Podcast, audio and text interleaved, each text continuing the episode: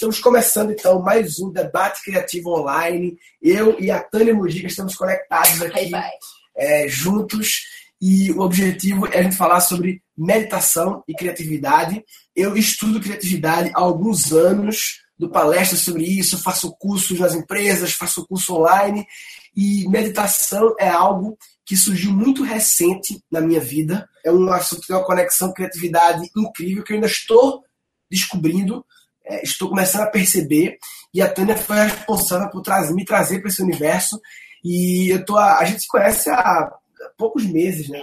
Sei lá, se viu pela primeira vez há uns é, seis meses, Novembro. mas começou a se encontrar assim mais há dois, três Março. meses e já estamos muito conectados com a minha esposa também e tal, e enfim. E eu queria começar é, primeiro só ela contando um pouco da história dela. A história dela é longa, ela já fez muita coisa, essa mulher.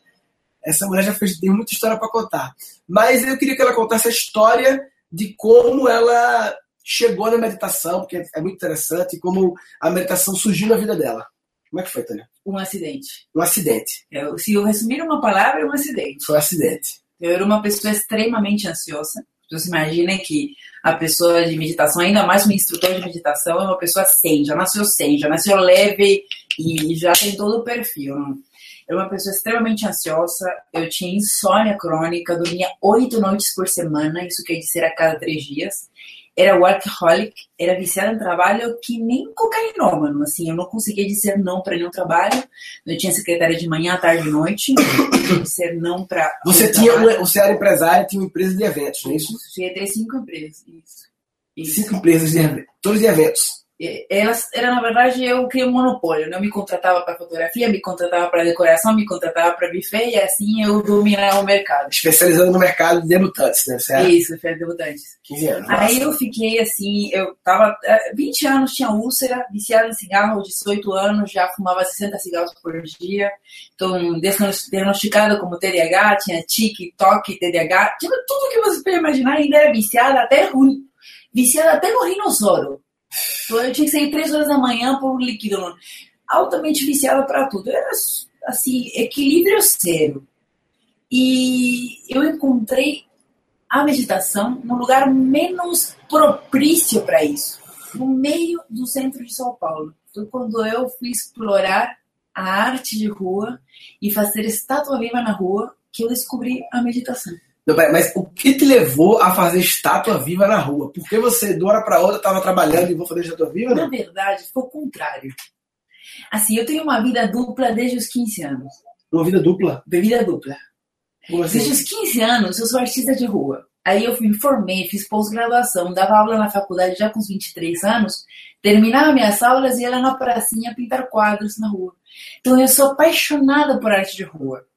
E eu era apaixonada por arte de rua porque eu fazia artes escondidas. Na minha família tinha tabu com isso. Meu pai, ele largou a faculdade de engenharia e arquitetura para se tornar artista plástico. E que nem Van Gogh, ele não vendeu nunca um quadro. Aí ele se tornou uma, um dos maiores falsificadores de documentos do Peru.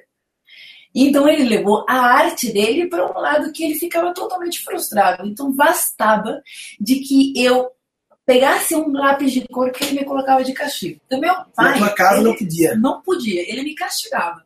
Então, assim, eu criei carreira lá em Peru, dava aula na faculdade, abri uma agência de publicidade. Aí você ah, tinha que fazer arte escondida ah, e a vida toda tinha essa, essa vida paralela. Uma paralela mesmo, era, era segredo. Assim. Eu era professora na uma faculdade de turismo, uma faculdade chique. Aonde?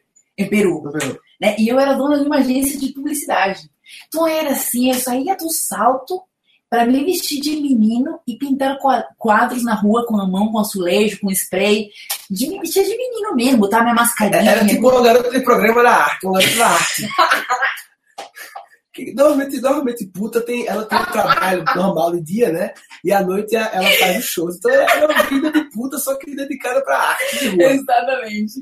Puta arte, mais ou menos assim. É, é. é isso mesmo. Legal. E aí você fazia todo tipo de arte de rua, pintura. Todo, explorei todo, de malabares, dança, teatro, quadros, com os pés, com as mãos, com fumaça vendada. Eu tenho a habilidade de fazer É o dia que eu aprendi a fazer escultura, eu fiz uma escultura e a pessoa que me ensinou levou para a exposição o nome dela. Então, eu tenho uma facilidade disso, especialmente porque meu pai nunca comprou lápis de cor, né? Então, eu aprendi a fazer com tudo que tivesse. Eu não sei desenhar com lápis, mas eu consigo pintar com os pés. Então, aí eu me viro. Se não lápis, eu comprei. E aí, como é que a meditação surgiu aí? Aí, eu cheguei aqui no Brasil. É, na verdade, quando decidi viajar, deixei tudo, tinha essas coisas de deixar, deixar largar tudo, vim aqui no Brasil, eu vim aqui no Brasil, bem na aventura mesmo. Eu cheguei com meu filho, na época ele tinha dois anos e meio, uma mala e cinco reais. E eu vim aqui. Nossa, cinco reais Cinco mesmo? reais. Cinco reais. Sempre que eu me falo essa história, né, eu cheguei com, com 10 reais. Eu, ah, 10 reais não. Cinco reais e vinte centavos. 5 reais e 20 Vinte centavos. centavos. Mas você comprou a passagem, desembarcou no aeroporto. É que assim, quando você. Você talvez não entenda, mas quem é artista de rua entende. Por isso que os arti- artistas de rua são viajantes. Porque você chega a um lugar, abre a sua mochila, faz a sua arte, Tira a sua arte você faz o dinheiro. Eu cheguei no Brasil, eu cheguei no O Brasil. artista de rua, ele tem, ele tem, ele tem uma, é, ele meio que, é meio que, porra, eu, eu, eu, eu, faço aparecer dinheiro em qualquer momento, assim. Temos essa Ele tem um- liberdade. Então, ao mesmo tempo que eu tinha uma vida institucional, eu tinha na, na arte rua essa possibilidade de eu fazer minha loucura e viajar, se pegar minha mochila. Eu fiz, eu fiz o mesmo aqui. Então, quando eu vim aqui, eu achei que ia estourar vendendo meus quadros, mas aqui, na época, era um delito isso, né? Então, eu lembro que o fiscal veio e, e tirou o meu socialismo. Fiz dinheirinho, consegui vender uns quadros, tá? né? comprei meus materiais e depois o fiscal levou tudo falou que eu era que eu era camelô, que estava fazendo é, venda ilegal. Eu fiquei pé da vida, com muita raiva. Nessa época eu tinha 12 reais, nesse dia, que tiraram minhas coisas. 12. Eu falei assim, falaram que eu sou camelô, eu falei, pronto, então vou ser. Perguntei pra mulher, onde tem uma bombonier? Ah, mas pra lá, moça, tava no Largo de Osasco, aqui em São Paulo.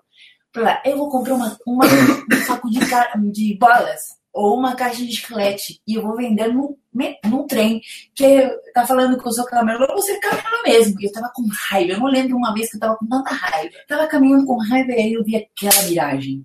Diego, é um, um menino que eu conheço muito e admiro, fazendo estátua viva Estátua viva. tudo pintado de prato e prata. E de repente eu tive assim a certeza de que isso era meu propósito de vida, ou algo que é, é algo, um sincronismo muito grande. Porque se lembra, eu falei pra vocês de que meu pai me castigava muito, né? Quando eu fazia qualquer tipo de arte. Sabe qual era o castigo que ele me fazia? Ah. Ele me deixava em pé, parada, estática em silêncio no canto da sala. Durante horas, horas, horas. Então, cara, o cara que menos queria que eu me tornasse artista foi o que me treinou. Parecia que tudo, parecia que Foda. tinha passado a ter um significado muito mais forte. Tu tinha me falado já isso, eu não tanto tinha lembrado. Isso é foda. E aí, beleza, eu ficasse puta, visse lá o cara fazendo já tua vida, Eu velho, que tinha bagulho aprendido a fazer tudo, maquiagem, figurino, cenografia. Na minha exploração com todas as outras artes, eu tinha aprendido tudo. E ainda o ingrediente principal, que era ficar parada, meu pai que tinha me treinado. Tinha Treinado. tido um personal trainer na minha Treinado. na minha, na minha infância, né? Então eu me encantei, me encantei, me encantei. Mesmo assim, eu tinha tendência pra tudo. Eu tinha tendência pra me viciar em tudo, até na estatuaria.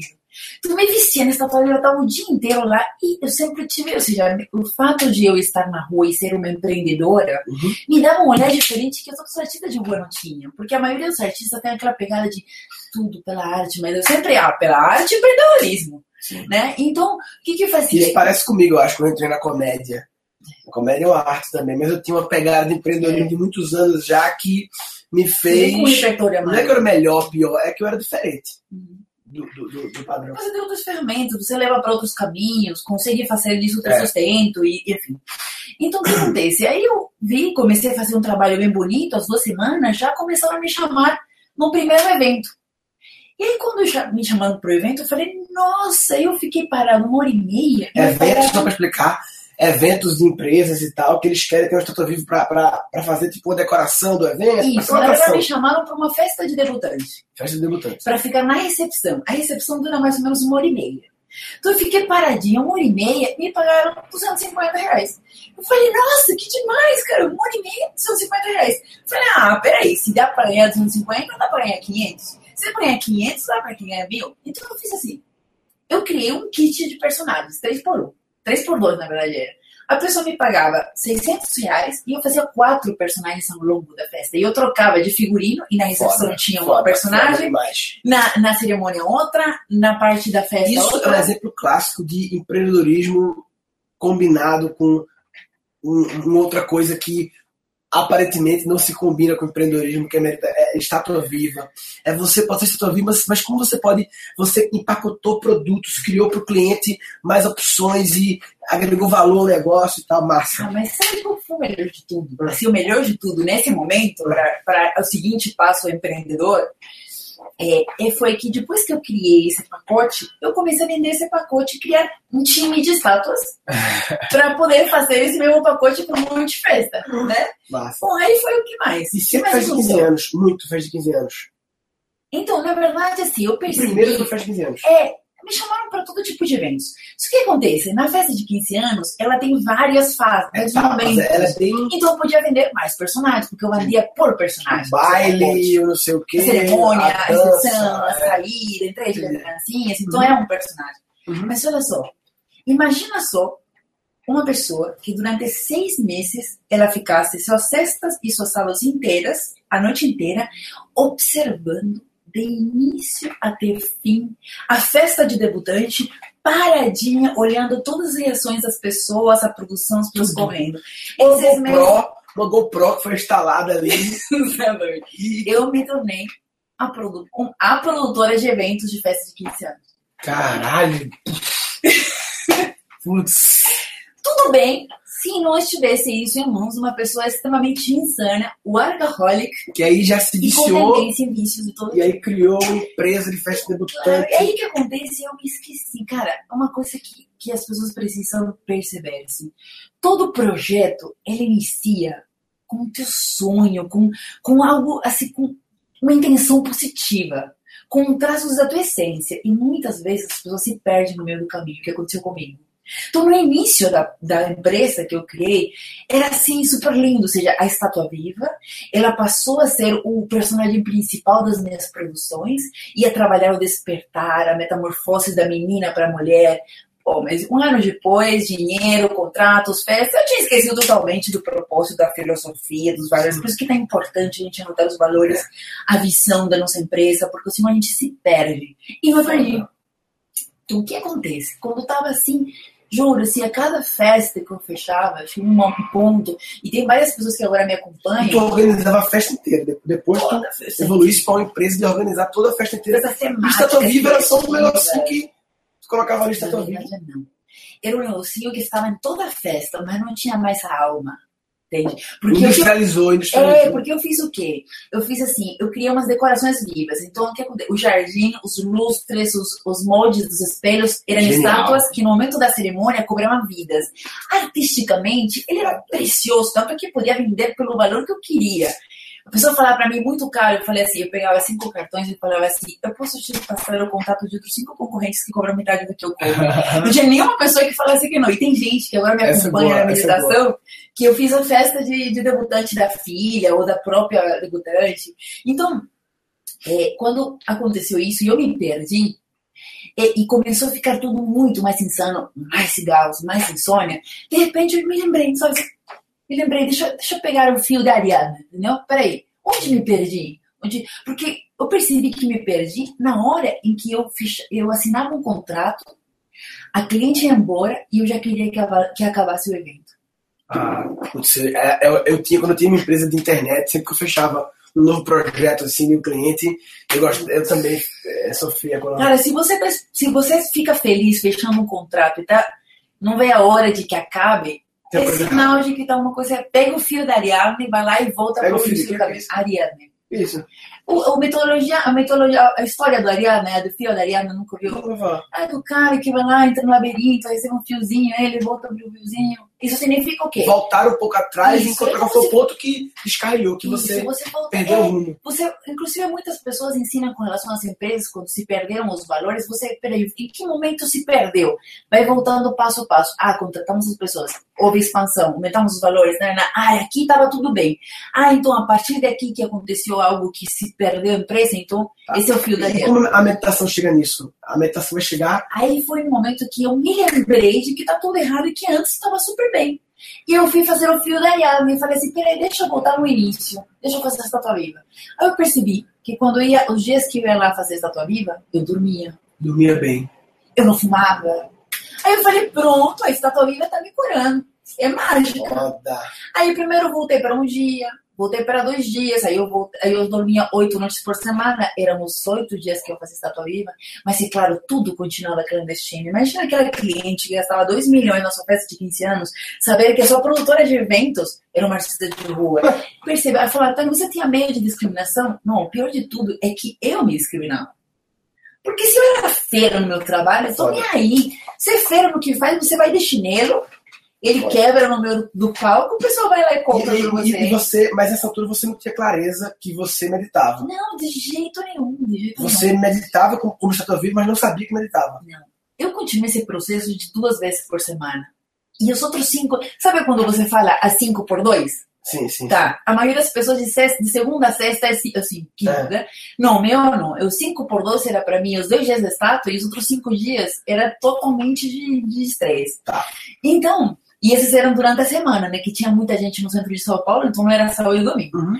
Então, o que aconteceu? No momento que eu estava prestes a fechar um contrato de um milhão e meio para uma festa de, festa de uma pessoa extremamente conhecida no Brasil, e eu tava, me vi quebrando tudo no meu quarto, tudo assim, num, num caos total de uma, tipo, querendo. Eu acho que se não tinha meu filho, eu me suicidava. É o único motivo que eu tinha para eu ficar aqui. E eu tava, liguei para meu melhor amigo de tão desesperada que eu tava, e eu falei, tá tudo errado. Ele falou, Tânia, por que tá tudo errado? Você está prestes a fechar um contrato milionário. Tá tudo errado porque tá tudo dando certo. E eu não consigo parar. Tá tudo dando certo e eu não consigo dizer não. Aí ele falou para mim a pergunta que mudaria totalmente minha vida.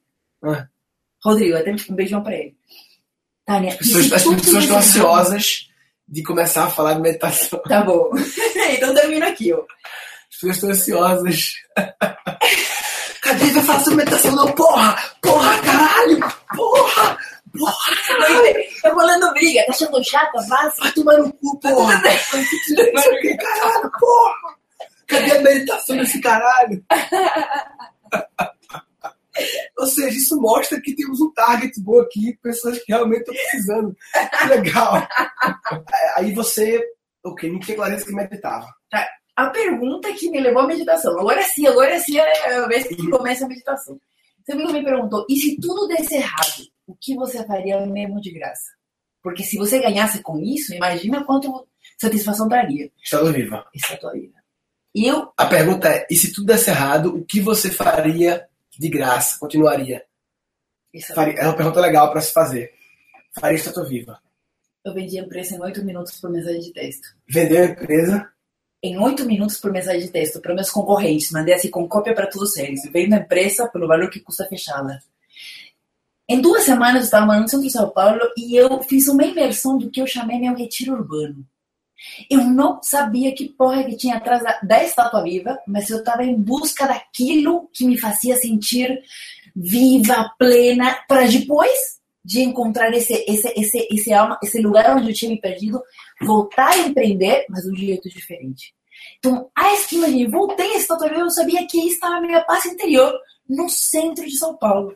Depois de ficar dois anos fazendo estátua viva durante quatro a oito horas por dia, uma vez parou um monge daqueles de Hare Krishna, uhum. olhou para mim durante uma hora mais ou menos e eu tinha certeza que a gente estava falando, telepaticamente. Eu falei, não, eu vou ter que descer para poder tirar isso da minha cabeça. Tinha muita gente ao meu redor, as pessoas às vezes choravam, às vezes ficavam felizes. Eu não tinha explicação para isso, mas eu sentia uma paz incrível. E aí você encontrou com um monge. É, e ele me disse que ficou atraído pela, pela, pela meditação tão profunda que ele sentiu a dois quarteirões de lá, né? E eu falei para ele o que, que é meditação. Então, esse dia eu descobri que eu esse meditava... Foi um acidente, esse foi um acidente que através dessa tua Bíblia ele me explicou o que era meditação e coloquei nome em tudo aquilo que estava acontecendo. Duas semanas depois eu criei um vídeo que chama Arte de Meditar em Qualquer Lugar, vocês podem ver no YouTube, e eu fiquei assim contando, contando assim super encantada o que, o que, que era meditar em qualquer lugar, qualquer hora, e vim realmente desmistificar, porque eu não aprendi a meditação através de uma linha. Né? Aprendi no centro de São Paulo. Eu vou colocar aqui o link do vídeo que ela falou, mas eu queria. Esse assunto, uhum. esse assunto. O título desse vídeo é muito bom, né? Meditar em qualquer lugar. As pessoas têm a premissa de que meditação é algo que só pode ser feito no silêncio total, numa posição específica, fazendo um som específico, né? É, mas não é isso. Eu, eu, achava isso. Até conhecer ela, ela me explicar que não é isso. Não. Por que meditação é isso? Porque meditação é você estar no agora. E esse agora pode ser em qualquer lugar. Não pode ser, você não pode posicionar o agora na sala branca com incensos e um altar.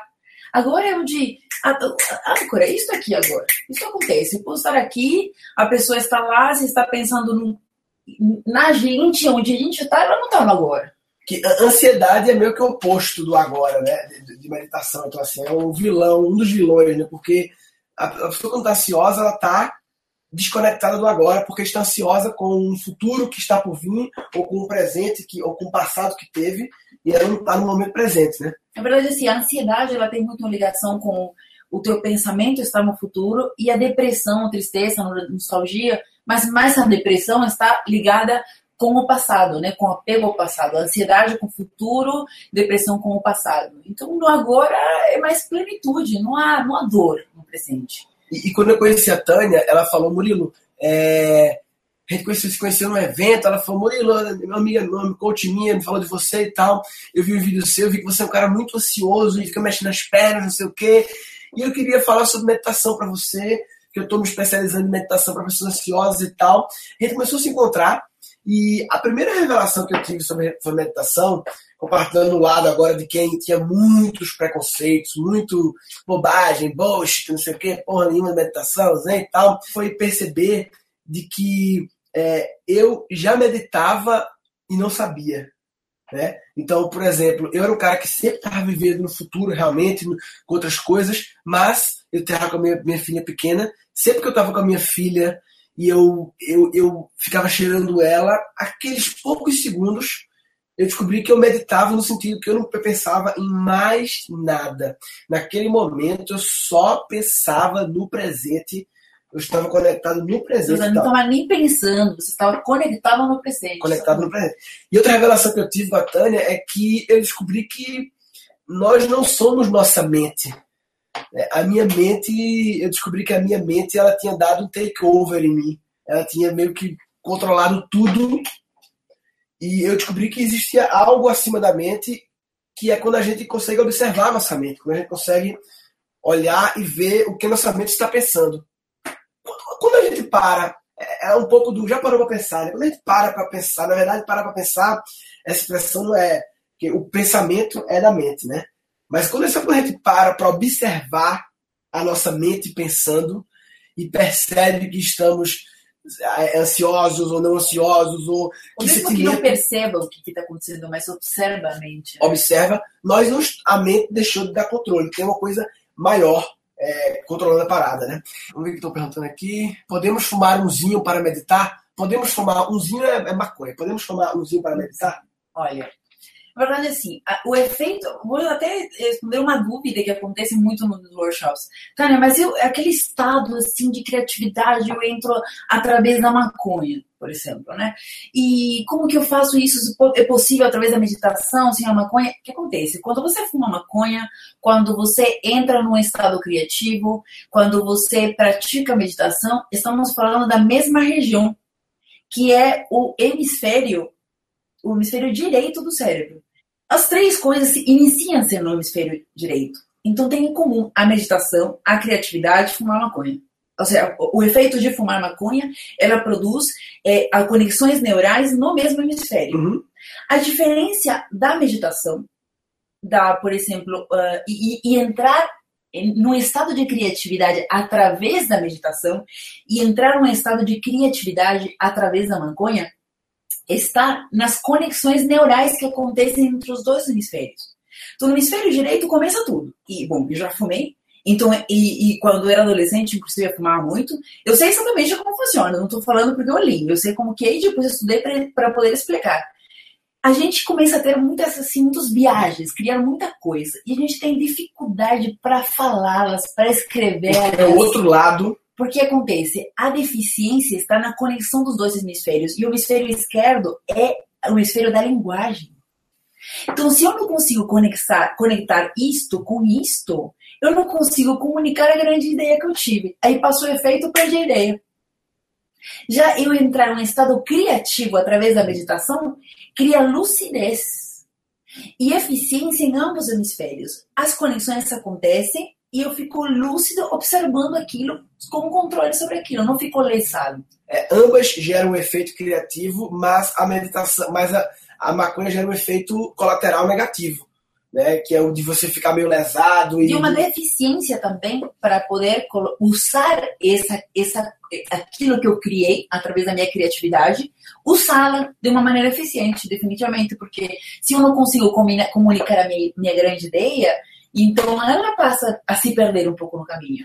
É, e, e, você medita em qualquer lugar e tal, eu vi alguém perguntando aqui, subiu a explicação aqui embaixo. Não é bom ter um lugar fixo, um lugar de tranquilidade, é, para meditar, ou seja, não é porque pode meditar em qualquer lugar que a gente evitar de que a gente evitar meditar no mesmo lugar. Não, eu, yoga no parque amanhã às 6 horas da manhã, você já tá bem, né? Em qualquer lugar. É, eu, quieto, é claro que quando você estabelece uma, uma rotina pode lhe ajudar é, na minha opinião, a garantir que aquilo seja feito. Né? Então, por exemplo, eu, é, quando acordo, eu e minha mulher, assim que gente acorda, antes de mexer em celular e tal, a gente usa um aplicativo de meditação guiada, guiada Headspace, e a gente faz 10 minutos. É uma forma de você começar o dia. Sabe quando o computador a gente antigamente fazia desfragmentação do disco? Desfragmentar o disco é tipo dar uma zerada, dar uma limpada. Então você começa o dia já com a parada limpa, em vez de começar o dia pegando o WhatsApp, vendo um bocado de problema lá, tua mãe mandou não sei o que, fulano não sei o que, você começa o dia é, com a parada limpa, não é isso? Qual é a tua rotina de meditação? Ah, Você tem horários, não? Não, na verdade, assim, é, eu trabalho, inclusive, muito com isso, de, de meu, meu, minha vida estar em um estado meditativo. Então, enquanto estamos aqui, eu estou observando meu corpo, se me aperta, me mexe, se eu fico gaguejando. É, a meditação, ela, ela não tem que ser um ritual, mas pode ser um ritual também. Mas se eu estou me observando neste momento, observando, por exemplo, algum pensamento, algum, mesmo até, até observar algum sentimento de tristeza diante de alguma pessoa se incomodar por a gente falar ou deixar de falar uma coisa, isso é uma meditação.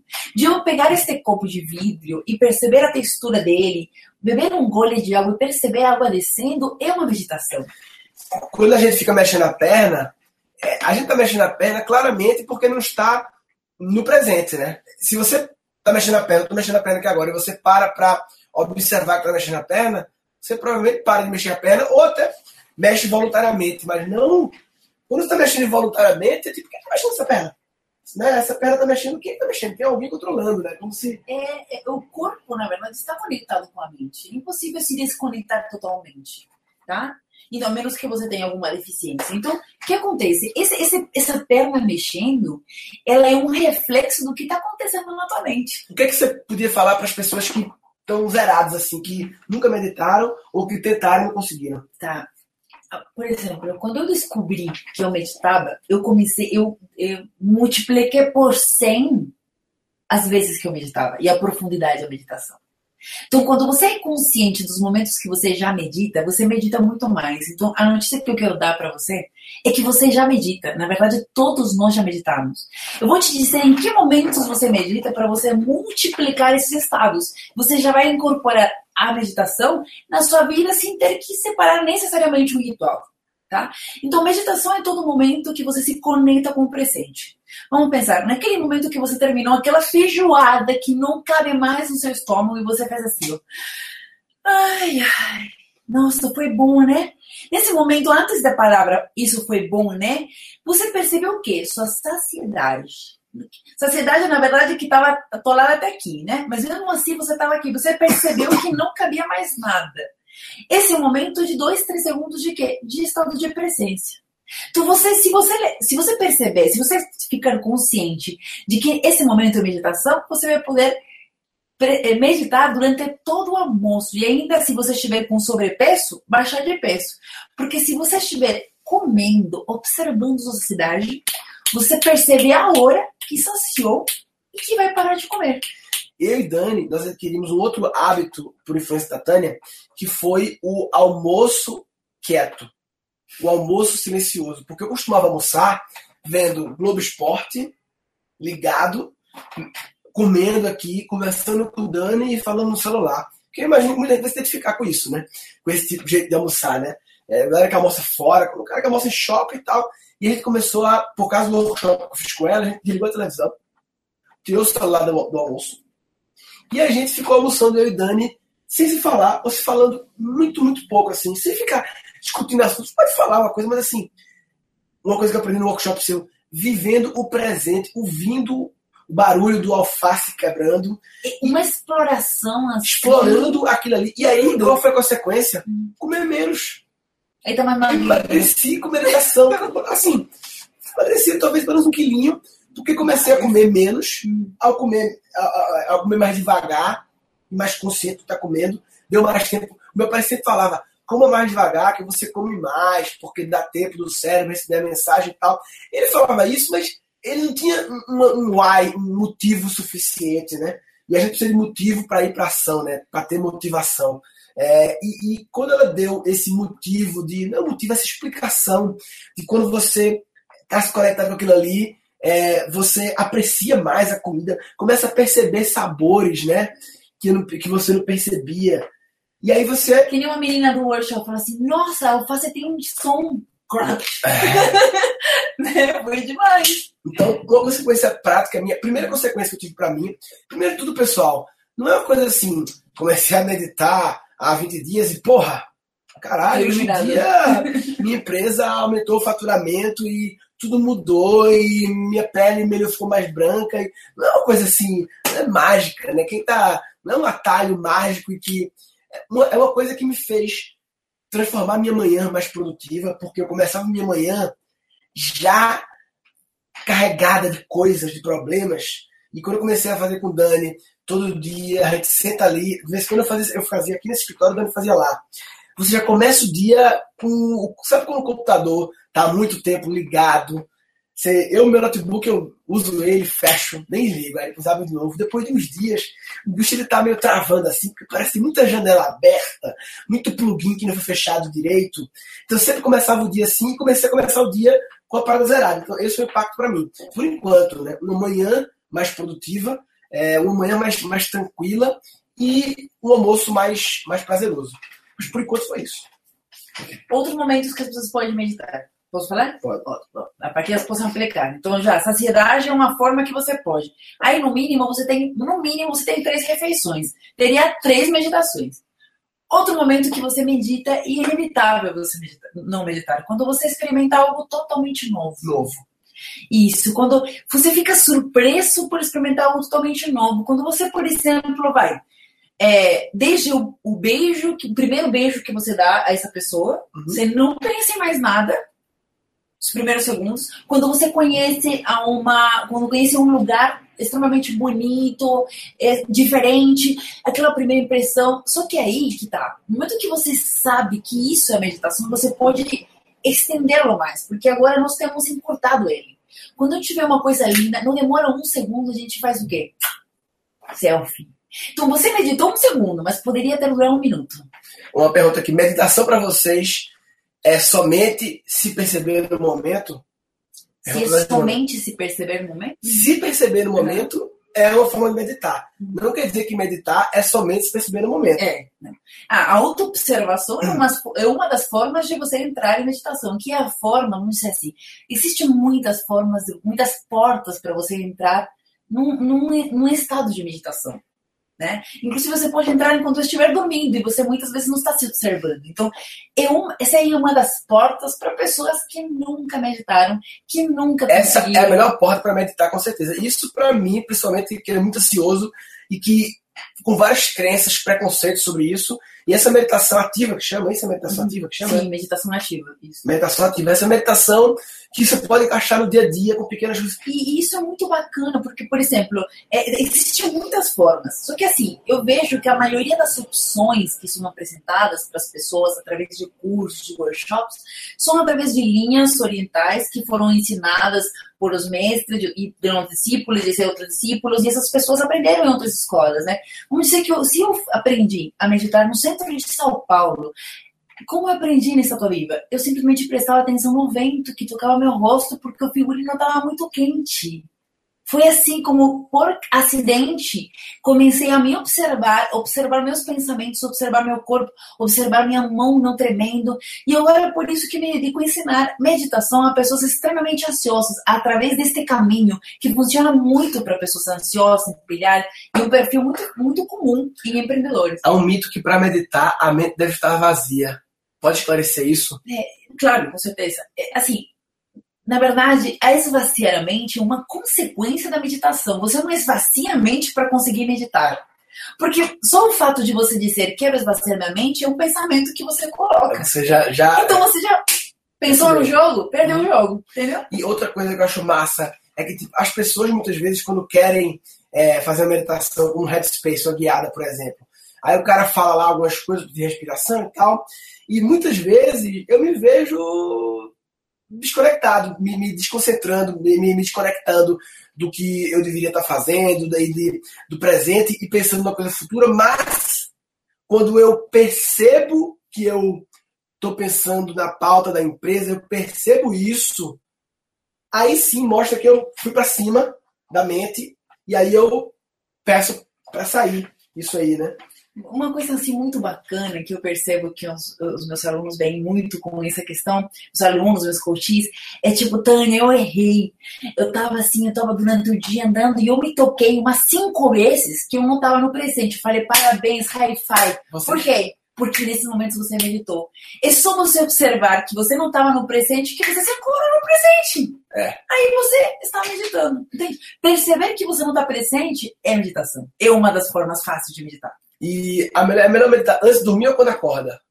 Ai, por mim é meditar todo tempo, né? Não precisa separar o meditar do não meditar. Mas, se você, se é para você fazer a meditação passiva, por exemplo, usar o, o um aplicativo, ou fechar os olhos, fazer um, um, um mudra, um mantra, uma coisa assim, eu acredito, se é para escolher entre um e outro, porque os dois vão te ajudar a coisas diferentes, eu preferiria amanhã, porque aí você vê o resultado de tudo, de tudo isso durante todo o dia. Agora, eu que tive insônia durante 10 anos, eu sei que a meditação, à noite, antes de dormir, vai produzir um sono profundo, assim, muito mais rápido, um sono melhor e, assim, muito prazeroso. Se você puder os dois momentos, agora, se você quiser escolher apenas um, então, de manhã, com certeza. Quais são as crenças mais comuns, as crenças erradas mais comuns que as pessoas têm sobre meditação. Ok, mas eu antes quero falar por que que tem essas crenças. Por que, que tem as crenças? Porque o telefone sem fio. O telefone sem fio fala. É, pessoas que não meditam, que não vivenciam a meditação, aprendem o conceito do que é meditação e ensinam para outras pessoas. Aí o telefone sem fio vai distorcendo tudo. Por exemplo, o, conta até 10 seria a meditação, por exemplo. Tem outra, outra crença. É, tem que desligar a mente, esvaziar a mente. A, a, acho que a, mais, a máxima de todas, aquela que mais é, passa, passa a ter menos sentido, é você se, se desconectar. Não, a meditação é você se desconectar de tudo que está acontecendo. Não, tudo o contrário, é, se conectar. conectar. É se conectar. Tudo que acontece, eu meditava me conectando com a 25 de março, com o barulho todo, me tornando parte de todo aquele barulho e bagunça. Entende? Estando no meio daquilo, observando tudo aquilo. O esvaziamento da mente, ela vem como consequência. Você não procura esvaziar sua mente. Ela acontece no momento que você para de procurar. Outra crença é que somente pessoas calmas é, é, podem meditar, e não. Você já meditava cheirando a Maria Valentina. Eu acho que qualquer um que cheira a Maria Valentina entra em meditação, porque aquela coisinha, meu Deus, é maravilhosa. Então, é cheiro, explore esses sentidos, né? É, cheiros, é, é, paladar, é, ouça coisas que você, ou músicas que você nunca ouviu, ou você pode ouvir Beatles, por exemplo, né? Alguma coisa que nunca ouviu, né? É, os Beatles você pode ouvir, né? Como para entrar em. Eu falei pra ela que não, não conhecia muitos Beatles. E a conexão da meditação e a criatividade?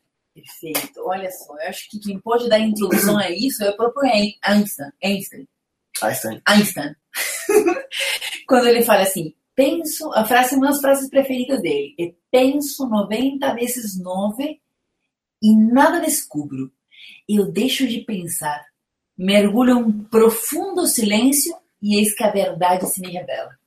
Então, realmente, quando você a criatividade, ela acontece logo após um espaço vazio na mente. Né? E depois desse espaço vazio na mente, acontece um, um rojão, rojão de, de ondas cerebrais chamadas gama, que é assim, é, existem várias ondas cerebrais. De todas elas, aqui parece assim, um, como se fosse um, o mais a, atividade cerebral mais intensa é essa onda, a onda gama, que acontece quando você tem um insight. E esse insight acontece o quê? Um momento, um momento de espaço vazio na mente. É como um tsunami. É como se precisasse do silêncio para poder ouvir o insight, ele para poder ouvir e ele subir para a superfície, né? É um tsunami. Um tsunami faz o quê? Ele recua e fica toda areia, sem nada, para depois ele vir assim. Por isso que as, é, surgem ideias no banho, tá tomando banho, com certeza. Tem como estar mais no presente do que com a água quentinha batendo Sabonete, nas costas. Ah, bem da temperatura no é, chuveiro. Isso aqui é, pre, é presente, tem que estar parado. Está no presente, está não sei o quê. E aí eu vim daquela aguinha e muitas vezes suas ideias porque você parou de pensar. A gente acha que vai. Isso é uma premissa que eu tinha. Eu, eu ainda tenho dificuldade em. Em, em eu estou trabalhando de. Eu sempre achei que eu preciso pensar muito muito, muito para ter surgir as ideias. E, e é, a Tânia me explicou que esse é, é, um caminho, mas é um caminho de alto custo energético. Porque eu estava falando para ela, eu fiz um TED Talk agora em Fortaleza, e eu fiz cinco TED Talks. TED Talk é uma palestra de 18 minutos, super cirúrgica, super bem delimitada. E os quanto eu sofri de pensar, pensar, pensar para fazer, e ela estava mostrando como tem que pensar lógico, mas, mas tem que é, através da meditação, você pode dar um salto de tempo, de esforço, é, porque você silencia e consegue ouvir o insight, né? Exatamente. E assim, o caminho, às vezes, de pensar muito, por que, que ele funciona? Porque funciona também. Se você quer falar, não, mas funciona comigo, ter ideias criativas de pensar, pensando muito. Vou te explicar por que funciona. É porque você usa tanto, mas tanto o hemisfério esquerdo, que é onde acontece a linguagem e os pensamentos, que tem uma hora que você esgota esgota e no momento que você para de pensar é que vem aquele insight. Entendeu? Então, eu, eu caminho longo porque você você acha que é através dele que você chega. Você não chega através dos pensamentos. Chega através do cansaço de tanto pensar é que você esgota. Tem um segundo no qual você para de funcionar aqui, puf, brota daqui o, a ideia criativa. Então, você pode simplesmente aqui. Ela pode, você pode ir direto no, no, naquele silêncio que falava o Einstein, onde ele encontrava todas as grandes genialidades dele. Né? E, uma, e, uma, de, um, de uma coisa assim, importante, a diferença de você é, entrar na meditação, na, na, criatividade através da meditação e fora da meditação, é que existem muitos grandes criativos que também tiveram o ápice da criatividade na sua ápice da sua loucura. Sim. Vamos pensar num artista, Van Gogh, por exemplo. Van Gogh. Van Gogh, Van Gogh. Aí ele, é, no ápice da sua loucura, chegou a sua ápice de criatividade, porque há uma, há uma ligação que é que muitas conexões, né, que geram criações. A mesma coisa você consiga fazer a, a meditação, só que a meditação, a criatividade acessada através da meditação sempre trará sanidade, lucidez. Você vai para a viagem e volta da viagem inteiro.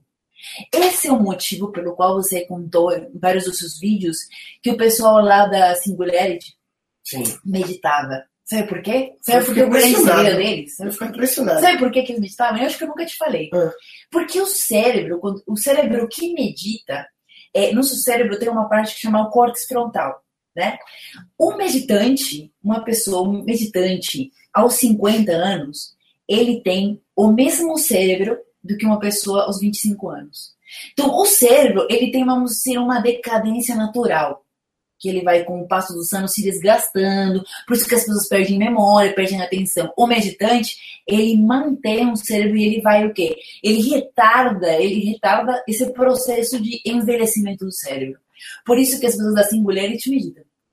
E eu ficava impressionado na hora do. Tinha um intervalo de uma hora lá, free time, metade meditava, metade jogava bola. Eu jogava bola junto com os latinos, a maioria. É, Tânia, o que, você acha do Or, eu, sei, eu achava que era Osho, mas descobri que é Osho mesmo. O que, você acha do Osho? É. Ah, eu doido, super gente fina, eu amo ele. No começo eu lembro que quando a primeira vez que eu li um, um, livro dele, eu achei que o cara era doido demais, mas eu percebi que eu ainda não tinha consciência suficiente para entendê-lo. Agora, para mim, é um dos meus de ser os líderes espirituais não vivos que eu adotei. E isso não é o tal? O que é tal? Real. É, o tal, ele é toda uma filosofia. Eu acho que se eu contar aqui, aí o pessoal, metade vai começar, ah, falando de meditação. É, é, deixa eu ver o que perguntaram aqui. Como é místico ao mesmo tempo, não místico tal. É, o, o, o Osho, poxa, procurem o Osho. Leia um livro do Osho, um vídeo do Osho. Ver vídeo dele, na verdade, é, ler livro, se você é muito ansioso, eu recomendo que você leia Osho e não veja Osho. Porque Osho, ele fala um estado meditativo tão profundo que ele fala assim, né? Imaginando que ele falasse ah, em português, vi, ele fala assim, então, por isso, é. eu penso. Aí gera um preconceito. É, ele, e aí ele, parece místico, tem barba, tem túnica, sete mulheres em volta, então... Ah, é? Ele, ele tem essa... Ele, ele tinha sete mulheres. Qual é a relação de PNL, PNL com meditação? Bom, programação neurolinguística trabalha muito mente. A meditação trabalha muito cérebro. Né? Há uma diferença entre mente e cérebro. Né? Então, mente é todos os pensamentos gerados através de conexões neurais no cérebro, e o cérebro é a glândula. O, acho que é muito bom falar da neuroplasticidade que tem o cérebro. O cérebro muda, ele ele é plástico, ele muda. Né? Então, a meditação faz com que ele mude, com que umas áreas comecem a se ativar e outras comecem a se desativar ou trabalhem menos. Ele faz com que a forma dele, o córtex frontal, essa glândula, fica fisiologicamente mais forte, como se fosse musculosa. Então, a, a meditação modifica. É, é, possível perceber uma mutação é física. Isso, se você pegar um cérebro de um meditante, um cérebro de um meditante, você, você participou de um, de um estudo, não foi? Isso. Porque quando a Tânia percebeu, voltando à história dela rapidamente, que o cara falou que ela meditava, ela já tinha acumulado algumas, mil, algumas milhares de horas de, é, de meditação. Horas. 10 mil horas aproximadamente, e você fez, participou de um estudo de cérebro de pessoas que meditaram mais de 10 mil horas, entre mestres e blá blá blá, e tinha modificações físicas né, no cérebro. Claro, os, os, cérebros das pessoas que tínhamos meditado mais de 10 mil horas em meditações profundas tinha, é, é, evidentemente, assim, tanto as conexões que a gente tinha, a gente tinha, era capaz de reformatar nosso cérebro. E eu fiquei impressionado que meu cérebro é capaz de fazer por ter viva. Então você consegue pensar de uma maneira totalmente diferente diante da mesma circunstância, por exemplo. O cara perguntou: fiz curso de meditação no Asha, na Índia, e técnica de respiração para meditação. Você sugere alguma técnica rápida para meditar em qualquer lugar? Olha, existem várias técnicas de, de respiração, inclusive existem cursos apenas para isso, né? É, agora, o, mais curioso é que muitas dessas técnicas vão te ensinar uma respiração diafragmática. E essa respiração é a mesma respiração que o bebê faz, que Maria Valentina faz. Então, na verdade, todas essas técnicas de, de respiração, você já fez, você já medita, a gente perdeu aquilo. Né? Então, essa respiração correta, que fala na respiração abdominal, veja um bebê deitado. Veja a barriguinha dela, ela, ela, ela, ela, ela estufa e desce, né? Enche e desce. A diferença de uma pessoa ansiosa é que ela está sempre ofegando aqui. Como que você vai reaprender a respirar? Presta atenção na respiração que você faz quando suspira, porque de fato quando você suspira, é um dos momentos que você está em meditação.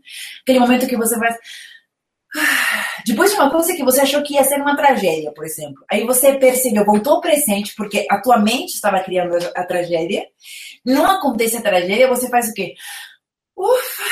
Você voltou para o presente. Essa mesma inspiração que você faz é aquela de respiração diafragmática que vai te ensinar em uma das técnicas, eh, uma das técnicas dos cursos. Uma analogia. Suspira mais e você estará realmente praticando mais essa. Uma analogia que você me ensinou que eu penso nela é, de vez em quando é a analogia de vestir o corpo. Uhum. Vestir o corpo no sentido de parar um pouquinho e fazer um scanner. O cara do Headspace, ele sempre fala isso também, né?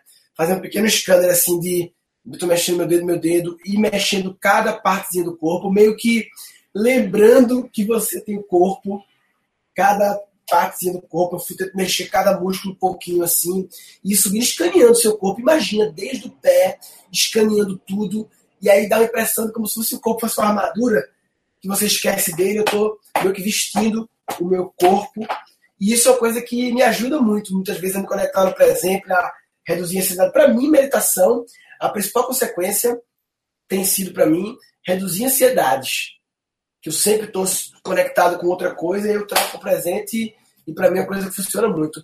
O que, o que você pensa sobre banho frio? Muita gente perguntando aqui, banho frio. Você mudar a temperatura hum. do, do, do chuveiro é inevitavelmente uma, uma meditação. Imagina você num frio, por exemplo, que tinha faz uns dias atrás, você colocar um chuveiro frio, você consegue pensar no passado, no futuro? É, é, é assim como a dor. É. Perguntaram se a dor é um tipo de meditação. Perguntaram. Assim, é claro que eu não vou te sugerir esse tipo de meditação. Mas se você estiver num momento de dor física, ele é inevitavelmente um momento de meditação. Não tem como, durante o momento da dor, você não meditar. Né? Massa. É... E de fato o nosso corpo, ele gera dor, por exemplo, sintomas, né? Para te conectar no presente. Por exemplo, você está ansioso e você passa a ter dor de cabeça. Teu corpo está te ancorando através da dor de cabeça para você prestar atenção. Você presta atenção e faz o quê? Bota uma aspirina. Aí você não se conectou. Você poderia só prestar atenção na dor de cabeça, que a dor de cabeça imediatamente vai embora, porque você ouviu o teu corpo, se ancorou e parou de pensar no futuro. E, e para ter alguma técnica para foco, qual a relação de meditação para ter mais foco? Ah, esse inevitavelmente você passa ter muito mais foco. É, mas agora o foco ele é muito mais é, explorado quando você pratica a meditação passiva. Porque meditação passiva, ela sempre requer um ponto de atenção. Por exemplo, eu sento, e eu presto atenção na minha respiração. Aí pensamentos vão me distrair e eu volto para a respiração. Estou trabalhando no foco. E que assim, que a meditação ativa é, é, ela funciona muito quando você está, por exemplo, sedentário e você precisa fazer um condicionamento físico com seu corpo, certo? Hum. Depois que você se condicionou, você vai passar a fazer exercícios localizados, abdominais, bíceps, tríceps, perfeito. A mesma coisa na mente. Então você faz a meditação ativa para você conseguir, sabe, é, explorar esse vivenciar o presente. Se você for de dedo para passiva, você se frustra, não consegue. Depois você vai lá para passiva para você hackear essas coisas que vêm como consequência, como por exemplo o foco. É engraçado como a gente, a vida inteira, ninguém nunca fala pra gente essas coisas, né? A vida inteira, a mente, um negócio tão importante, o cérebro, ninguém fala pra gente é, para a maioria das pessoas na escola, em casa. E a gente fica, depois de 30 anos, cheio de preconceitos. Então é difícil. Eu, eu falo para a Tânia que quando eu conheci ela no passado, não foi tipo, ah, ela foi em meditação, eu, que legal, não. Eu já vinha há dois anos, sempre que eu, sempre que eu via uma capa de revista sobre meditação, eu comprava, eu tenho cinco revistas aqui, Científica América sobre meditação, eu comprava para dar uma lida. Aí na Singularity, as pessoas meditavam, ou seja, eu, já tinha, eu já tinha sido. Eu sempre seduzido. falo que seduzido, porque tem algumas coisas que, para a gente entender, é, não basta um impacto, alguém falar para a gente uma vez. É necessário, é tipo boxe, é necessário levar um jab, outro jab, depois leva um direto. Aí você vai, sabe? É, então a Tânia, para mim, ela foi um, um, direto que eu recebi depois de ter recebido vários jabs. Eu já vinha meio que, hum, esse negócio aí tem alguma coisa aí, viu? Tem alguma coisa aí, tem alguma coisa aí, tá, não é possível que seja tudo loucura, que seja tudo é loucura zen, da galera muito louca, não é possível que eu tenha algo prático aí. Agora, eu vejo muitas pessoas assim, muito assim, quer dizer que eu, seu, quer dizer que se eu meditar amanhã, é, depois da manhã eu já tô super, super, Não, não é assim, né? É, é, como, é, um, é um trabalho é como ela falou, você vai. É, é, a gente, depois de 30 anos, tem que reaprender a domar a nossa mente que pelo menos no meu caso, deu um takeover em mim há muito tempo, dominou, dominou geral há muito tempo. Então requer um tempo para a gente retomar isso aí E isso que a Tânia fala de, ah, eu medito várias vezes ao dia, sempre que eu tô não sei o que, não sei o que, não é, é, é, ela passou quantas horas né, treinando, domesticar propriamente, para poder ter esse controle, né? As pessoas ficam ansiosas em aprender a meditar. E começa, as pessoas ficam ansiosas em começar a ter os benefícios pessoas práticos. que foram embora pela vida, porque não falamos de meditação, elas são as que mais precisavam. Manda no replay, né? Hum. Alan, falando disso, restam dois minutos para cumprir o horário que O horário é 19. 4 minutos. Me fala o que, que você faz em relação à meditação hoje. A Tânia, ela é minha coach, não só de meditação, mas de life coach geral, de várias coisas aí, da minha mulher também. eu tenho alguns coaches, né, assim como você, Uhum.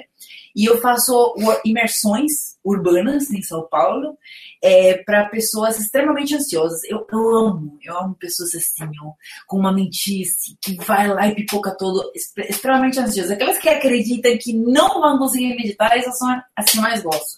São imersões de dois dias. O próximo é dia 4 e 5 de junho. E, 4 e 5 de é, junho, e todas as informações estão na página taniamujica.com. taniamujica.com. Isso. 4 e 5 de junho é, é tipo aquele que eu participei? Sim, é, só que agora a gente incluiu o quê? Um, um processo de coaching de 20, ele vem com um acompanhamento e monitoramento de 21 dias para acompanhar todas as transformações que você tem interiorizado, que tem passado no workshop. Você viu em dois dias essas transformações que Foi aconteceram? foda, foi do caralho. Nem conta as coisas que aconteceram, mas foi O que eu fiz, o que eu fiz em dois dias. é, primeiro, eu, eu, eu- é, ela fez para minha equipe, é, que eu não podia participar desse dia, foi minha equipe inteira, menos eu. E depois ela fez um aberto. Yoga, relação de yoga e meditação.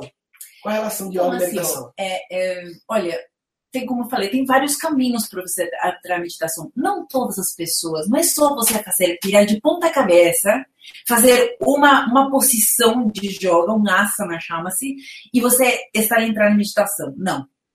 Agora, que momento o yoga se torna uma meditação? Por que, que ele tem essas posturas? Porque tem todo aquele telefone sem fio que vem do Oriente para o Ocidente. As pessoas acham que virar de ponta cabeça ou ficar de flor de lótus e tirar uma foto em contraluz na beira do mar é dizer que está meditando e fazendo Sim. yoga. Não, isso aí é, meu Deus do céu. Não, isso é posse só. Né? É Yoga, pose. isso é posse. Agora, yo- eh, vamos dizer, yoga e entrar em meditação através do yoga é você. Por que, que tem essas posições? Porque elas são, elas requerem equilíbrio, atenção, você tem que ficar a maior quantidade de tempo. Então, porque elas têm uma, um grau de dificuldade é que, e você tem que ficar o maior tempo possível, é que ela se torna uma meditação. Porque você tem que estar atento em cada parte do seu corpo e ele tem uma ligação com a respiração. Se você tiver uma respiração ofegante, você perde a postura e cai. Então, isso faz com que o yoga se torne uma meditação. Como você falou, tem que sempre ter um- um- alguma, alguma coisa. um- a respiração pode ser a sua, o seu ponto base, né? Sua âncora, chamam de âncora, âncora. porque é como se você estivesse em um mar indo para o passado e para o futuro. E a âncora, pá, te leva no presente. Existem muitas âncoras, mas a âncora é mais fácil. É teu próprio corpo. Tua mente, ela viaja para o passado e para o futuro. As tuas emoções viajam para o passado e para o futuro. O teu corpo está benditamente condenado a ficar sempre no presente. Então basta que eu pisque você, que você, que você estará ali nesse momento no presente. Então basta que você preste atenção no seu corpo, que você estará no presente. Tá? Você presta atenção na sua respiração. Então imagina, você pode meditar com o teu próprio corpo. Só conectando com criatividade, porque é, eu estou fazendo um livro né, para a editora, é, para ser livro sobre criatividade, e eu, tava, que- eu, tava- eu- eu- pedi para ela me ajudar, eu precisava fazer um brainstorming da estrutura do livro. Porque é muito, eu podia seguir a estrutura do meu curso, eu podia criar uma estrutura nova, eu tinha várias possibilidades, eu estava querendo encontrar uma estrutura para o livro. A gente fez um exercício, foi massa. Aqui no prédio a gente fez um exercício de como é, Uma surpresa. ter né? ideias, ela- como ter ideias, né, como ter ideias criativas usando técnicas de meditação. Então, por exemplo, uma coisa que a gente fazia, né, tipo, primeiro era a questão, muita gente perguntou sobre foco versus tempo, a gente usava aquele método Pomodoro, sabe, de 25 minutos, né, basicamente, explica o Pomodoro aí. Pomodoro é você levar a atenção durante 25 minutos e descansar assim. Nesse tempo, a gente sempre focava numa única coisa, quando estourava o timer, a gente saía totalmente daquilo ali, mas não é sair para ficar no WhatsApp, saía e aí a gente fazia um exercício de meditação, fazia uma, um- um- uma de respiração, uma meditação guiada, e o que eu achava mais massa era quando a gente, 25 minutos focado no problema lá, em relação ao, ao livro. Saía 5, 10 minutos fazendo meditação. Quando voltava para os 25 minutos, tinha a história que eu gostava, que é a história do. Eu tinha que ir andando, botando um pé assim na frente do outro, bem devagarzinho, sentindo cada passo. Era uma. Era um negócio tão assim, de ficar prestando atenção. Durava 10 segundos, o caminho de volta, eu tinha que ir andando. Mas aquilo ali, quando eu chegava para recomeçar os 25 minutos, eu chegava renovando, porque você descansou a mente. É. Nos 25 minutos, você pegou. Você, no momento que acontece? Que geralmente nossa mente fica totalmente ligada. A mente é um instrumento que você tem que abrir a caixa de ferramentas, pegar ela, usar e depois colocar de volta. Então, no, nessa técnica, a gente fez o quê? A mente é uma caixa de ferramentas. É uma ferramenta. É uma ferramenta. A mente não é, não é a gente. Nós não, a mente é uma ferramenta que você, que está acima da mente, de vez em quando, mente, vem cá, estou precisando de tu agora. Uso a mente, depois eu boto a mente lá. E a gente se acostumou a ser dominado pela mente. Eu... É, e tudo é a culpa de Descartes, que falava assim, penso, eu insisto. Você tem que descartar essa ideia, porque o cara tava com tem nada. Descartar Descartes. Descartar, descartar Descartes. Penso, logo existo, de impressão de que o pensar é que faz a. Hipervalorização da mente. Não existe poder na mente. O poder é o seu cérebro. A mente nos limita.